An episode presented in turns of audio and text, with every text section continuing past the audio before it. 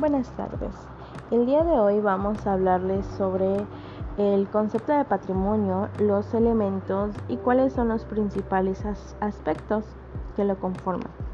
El concepto de patrimonio se le llama al conjunto de derechos y obligaciones pertenecientes a una persona, apreciables en dinero. Si se quiere expresar su valor con una cifra, es necesario sustraer el pasivo del activo. Constituye una universalidad jurídica. Los elementos del patrimonio son dos, el activo y el pasivo. El activo se integra por el conjunto de bienes y derechos apreciables en dinero y el pasivo por el conjunto de obligaciones y cargas también susceptibles de valorización.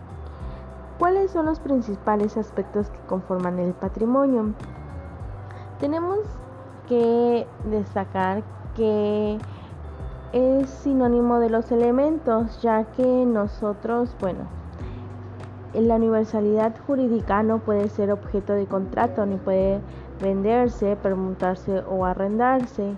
Los elementos susceptibles de valoración para conformar lo que es el patrimonio se requiere de los activos, que son es lo positivo, y los pasivos en negativo.